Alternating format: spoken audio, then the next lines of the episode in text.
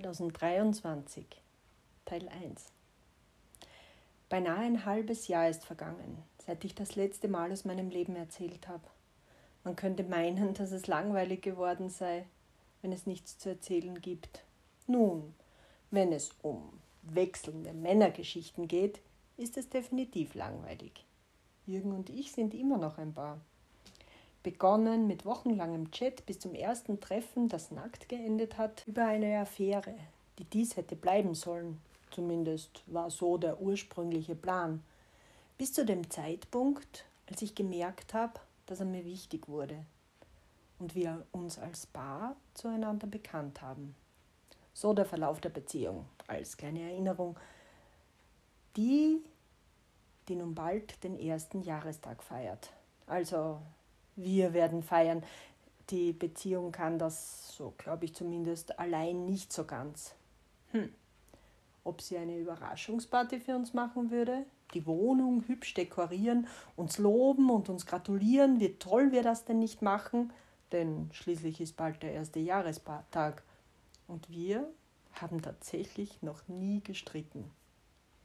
Da ich ja dazu tendiere zu schreiben und oder zu erzählen, wenn irgendwas nicht so gut läuft, weil mir das hilft, mich zu sortieren oder klare Gedanken zu fassen, ist dies vielleicht auch ein Grund, dass ich ein halbes Jahr gebraucht habe, um mir wieder die Zeit zu nehmen, mich hinzusetzen und meine Gedanken laut werden lasse. Wobei dies, wie gesagt, nur einer der Gründe ist. Denn Zeit ist wohl der entscheidendste Faktor. Jürgen und mich trennen eineinhalb Autostunden. Wir kriegen das ganz gut hin und so oft es irgendwie geht zu sehen. Die Zeit ist aber nun kostbarer denn je. Beiträge, die ich in diesem Podcast veröffentliche, brauchen Zeit. Ich muss entspannt sein oder so richtig krantig, denn dann werden sie eigentlich viel besser, wie zum Beispiel der Beitrag vom 13.04.21, wenn jemand jemanden kennt einer meiner eigenen Favoriten, aber pff, wer lobt sich schon selbst? Ich möchte meine Gedanken fließen lassen, in mich reinhören, zulassen, dass der ursprüngliche Gedanke von tausend anderen abgelöst wird. Und dies festhalten und euch erzählen. Also, dann lasst uns mal überlegen, was so passiert ist im letzten halben Jahr. Mein jüngeres Kind ist ausgezogen. Es hatte in meiner überschaubar großen Wohnung das größte Zimmer und ich habe den Auszug zum Anlass genommen, mir ein neues Schlafzimmer einzurichten. Ein richtig großes Boxspringbett, ein großer Kasten, eine Kommode mit vielen Läden. Läden? Ist das die richtige Mehrzahl von Lade? In meinem Dialekt würde ich Ladeln sagen, aber das hilft mir jetzt auch nicht wirklich weiter auf der Suche nach der richtigen Grammatik. Naja, ich hoffe, ihr wisst auch so bei sprachlichen Fehlern, was ich meine. Also, mein Kind mochte Veränderungen noch nie besonders. Es reicht, dass es für Studium in die große Stadt ging. Dass sich zu Hause auch was ändert, ist ein No-Go. Beim Papa ist das Zimmer nach wie vor unverändert. Kein Wunder, das Haus ist groß und der Platz fehlt nicht. Bei mir hätte das Kind natürlich auch Platz zum Schlafen ein 1,40 Meter breites Bett in einem kleineren Zimmer, quasi dem Gästezimmer. Somit kommt das Kind jedes Wochenende heim in die Steiermark, jedoch nicht zu mir. Schließlich ist hier ja alles anders. Ich kriege eine WhatsApp zu meinem Geburtstag. Keine Infos, wie das Studium läuft, keine proaktiven Nachrichten, keine Anrufe. Es tut mir weh. Dennoch lasse ich mein Kind ziehen. Ich hoffe, dass das Loslassen, das mir sehr, sehr schwer fällt, den erwachsenen Menschen in Verbundenheit zu mir zurückbringt.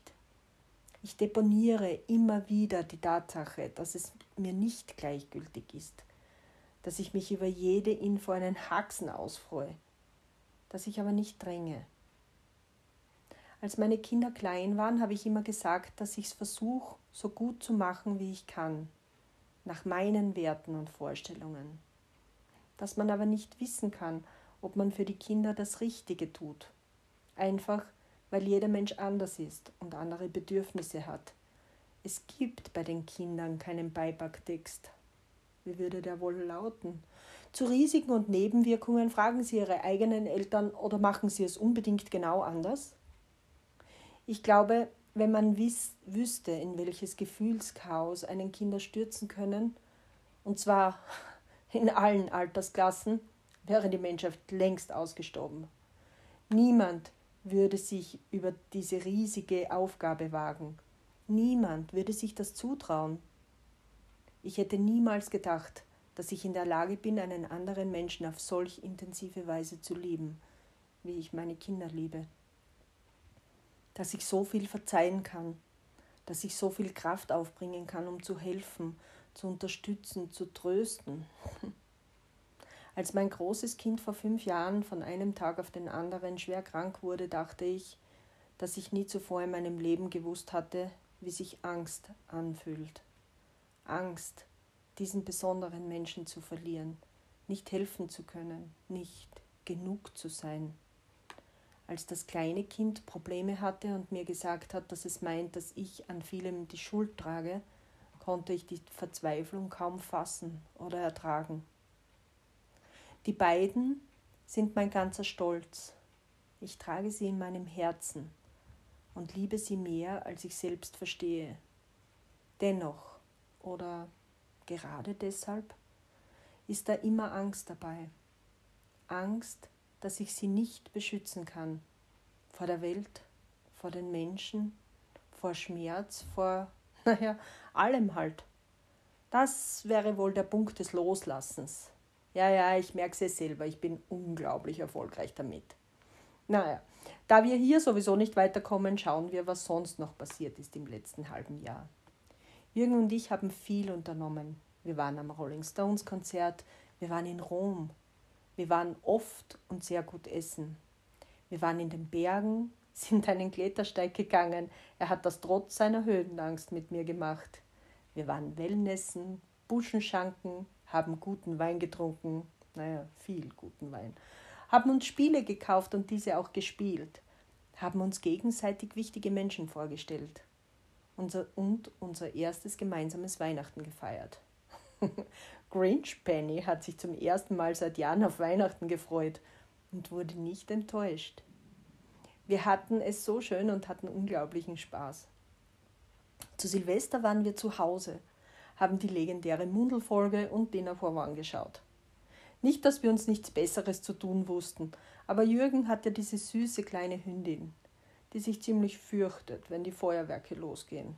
So haben wir beschlossen, auf die kleine Rücksicht zu nehmen und waren daheim. Und es war perfekt. Gemütlich, ruhig, ohne irgendwelche Verpflichtungen. Wir beide erleben beruflich gerade eine ziemlich herausfordernde Zeit. Neu für uns beide ist jedoch, dass wir über all das, was uns beschäftigt, mit dem anderen reden können. Das kannten wir beide in dieser Form nicht in vorherigen Beziehungen. Mich hat die berufliche Situation zum ersten Mal seit Jahren vor Weihnachten so belastet, dass ich mal wieder krank war. Die Zeit war aber wichtig und gut. Ich war so mit zwei Wochen zu Hause, zuerst krank und dann im Urlaub. Dies hat mir Abstand und Erholung gebracht. Der Austausch mit ihm gibt mir Kraft und lässt mich viele Dinge immer wieder aus einem anderen Blickwinkel sehen. Ich liebe so vieles an diesem Mann, vor allem aber seine Klugheit und seine ruhige, besonnene Art. So impulsiv und emotional ich oft bin, er gleicht das aus. Er erdet mich und gibt mir gute und wertvolle Gedankenanstöße. Er lässt auch keinen Zweifel daran, dass er mich ebenfalls liebt und mich auch sehr begehrt. Wie wir wissen, ist dies ziemlich wichtig für mich.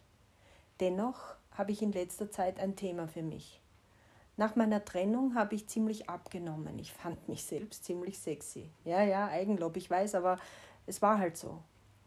Ich habe wieder kurze Röcke und Hosen getragen, war auf meine Beine und meine Taille stolz und ich fand mich eigentlich echt sehr gelungen. Jetzt hat mein Leben wieder ein wenig mehr Ruhe gefunden. An den Wochenenden essen wir gut und oft auch viel. Auswärts, aber auch zu Hause. Wir mögen es beide zusammen zu kochen. Dabei ein Glas oder vielleicht auch eine Flasche, je nach Gericht, Wein zu trinken und einfach zu genießen. Das Kochen, das Essen, den Wein, unsere Körper als Dessert. Leider schaut es aber so aus, als würden wir oder ich zumindest zu wenig fürs Dessert tun. Denn ich habe wieder sehr zugenommen. Ziemlich alles, was ich 2018 abgenommen habe. Und ich hasse es. Ich fühle mich unattraktiv und manchmal sogar alt. Das hat mich nun dazu gebracht, dass ich mich in einem Fitnessstudio angemeldet habe. Hört sofort auf zu lachen. Ich war da gestern zum ersten Mal. Es gefällt mir gut. Die Geräte sind modern und machen Spaß, also zumindest das, was ich gestern ausprobiert habe. Ich hoffe echt, dass ich das durchhalte und mein Ziel, wieder Gewicht zu verlieren und dies dann auch nicht mehr zu finden, tatsächlich erreiche. Ich will in erster Linie für mich diesen Mehrwert an Fitness und Attraktivität, aber ich will auch für ihn gut aussehen. Ich möchte, dass er stolz auf mich ist und mich gern seinen Bekannten vorstellt. Er lässt keinen Zweifel daran, dass das jetzt auch so ist. Aber ich will es für mich glauben. Und aktuell gefalle ich mir halt selbst nicht. Und wenn ich es nicht schaffe, kann es auch kaum wer anderer. Also im Sommer sollen da mindestens fünf Kilo weg sein. Ich werde sehen, wie ich es schaffe, euch auf dem Laufenden zu halten. Aber ich werde mich bemühen. Bis dahin alles Liebe. Und lasst mich auf Benny underline podcast.gmx.at wissen, wie es euch mit eurer Fitness geht. Habt ihr Trainingsgeheimnisse? Könnt ihr Geschichten erzählen, wie es euch ergangen ist? Ich bin wirklich gespannt. Lasst mich teilhaben. Bis bald, eure Penny. Teil 13. Im April 2021 habe ich einen Beitrag über die besondere Frau verfasst. Es gibt sie, Gott sei Dank, immer noch in meinem Leben und ich habe kürzlich wieder mal einen Abend mit ihr verbracht. Sie hat ihrem Pseudonym nicht nur alle Ehre gemacht, sie hat noch eins draufgesetzt. Ihr wisst, dass ich intelligent sexy finde. Allerdings habe ich das bisher nur bei Männern deklariert. Meine Freundinnen habe ich bisher nur als liebenswert und entsprechend wichtig dargestellt. Dies möchte ich heute berichtigen. Meine Freundinnen sind allesamt auch kluge und vor allem empathische Frauen. Empathie ist wohl noch wichtiger als Intelligenz. Gepaart sind die beiden Fähigkeiten jedoch unschlagbar. Nun, auf die besondere Frau, die wir ab heute hier auch namentlich erwähnen werden, weil sie mein Leben nie mehr verlassen wird, zumindest so lange nicht, solange ich ein Mitspracherecht habe. Somit ist die besondere Frau ab heute Emma.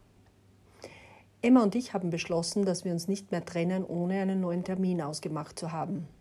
Das verhindert den Klassiker mit, wir müssen uns jetzt wirklich bald wieder mal treffen. Und schon wieder ist ein Monat vorbei. Eigentlich wollten wir uns eine Woche davor treffen. Jedoch hatte sie da einen unaufschiebbaren beruflichen Termin. Somit haben wir das Treffen um eine Woche verschoben. Sie kam also und wollte alle Neuigkeiten von Jürgen wissen. Bisher wusste sie nur, dass es ihn gibt, dass er mir zusehends wichtig wird, beziehungsweise wurde und dass ich es auf mich zukommen lassen möchte. Was uns noch alles erwarten wird. Naja, diesmal konnte ich ihr auf alle Fälle erzählen, dass ich bis über beide Ohren verliebt bin und jeden Tag mit ihm genieße. Wir haben wirklich über dieses und jenes, über Gott und die Welt und sowieso und überhaupt geredet. Das Hin und Her der Themen führte dazu, dass ich ihr erzählt habe, dass ich eine schier unüberwindbare Grenze habe die ich aber mit Jürgen auch schon besprochen habe. Ich verfüge einfach nur über begrenzte finanzielle Mittel und Jürgen hat beinahe endlose Ideen, was wir alles machen könnten. Ich habe das bereits mit ihm besprochen, ihm gesagt, dass ich nur überschaubar weiterhin so viel mit ihm machen kann, einfach weil ich es mir auf Dauer nicht leisten kann. Spätestens nach dem atemberaubenden Zimmer in Wien bzw. meiner Reaktion im Vorfeld, denn dann war ich eh nur mehr sprachlos, versucht er, meinem Stolz Genüge zu tun und mich auch ab und an was zahlen zu lassen, auch wenn er mich immer gerne einlädt. Meine Beiträge stehen nicht mal ansatzweise in Relation und er kommentiert es mit, es ist ja nur Essen. Emma hat heute, als ich ihr von meinen Bedenken erzählt habe, gesagt, ich solle mir überlegen, wer mein Berater sei.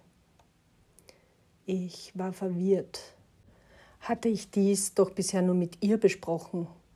Ich wusste nicht, von welchen Beratern sie sprach, bis sie die Frage dann spezifizierte. Ist es der Stolz? Der schlechteste Berater von allen. Oder ist es die Angst? Oder ein anderes Gefühl? Gefühle als Berater für Empfindungen oder Entscheidungen, diese Sicht ist mir neu. Ich finde sie aber grandios. Seit diesem Gespräch überlege ich das immer wieder in Schleife. Wie oft war schon Stolz oder Angst mein Berater bei meinen Entscheidungen? Wie oft hatte ich das Gefühl, irgendwas so oder so nicht machen zu können, weil ich das halt nicht kann und hätte niemals sagen können, warum ich es nicht kann. Wenn ich mir nun diese Gefühlsberater vorstelle, so wie man sich immer das Engelchen und Teufelchen auf der Schulter vorstellt, dann macht das alles irgendwie mehr Sinn. Dieser Zugang eröffnet spannende neue Ansätze. Ich glaube, wenn man sich jedes Mal vor einer wichtigen Entscheidung oder wenn man das Gefühl hat, nicht mehr weiterzukommen, die Frage stellt, wer aktuell gerade der Berater ist und sich dann weiterfragt, ob man diesen Berater eigentlich will, kann man viel bewirken. Man kann sich plötzlich entscheiden, ob man so oder so reagieren will, ob man sich von einem bisher undefinierbaren Gefühl leiten lassen will.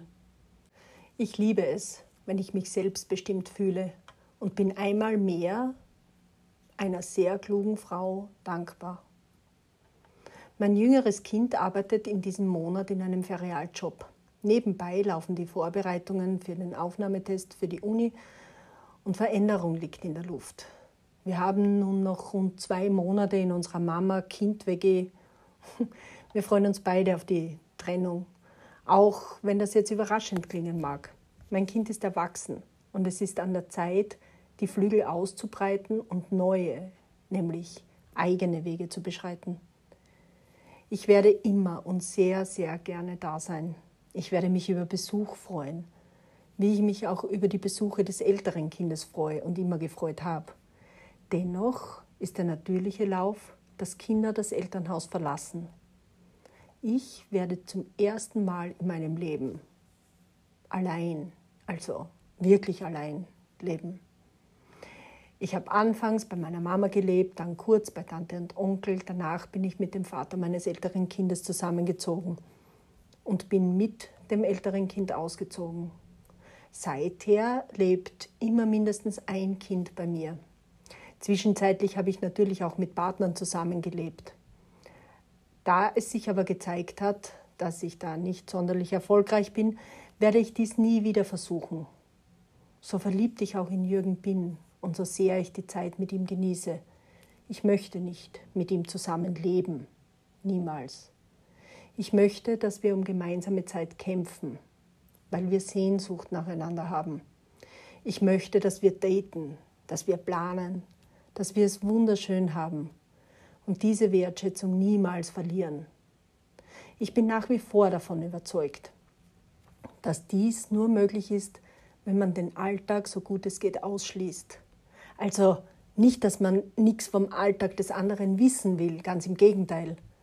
Man muss ihn aber nicht miteinander leben, denn dieser erstickt das Besondere. Ansonsten nervt mich der Sommer heuer ein wenig. Es zieht mich nicht sonderlich ans Wasser.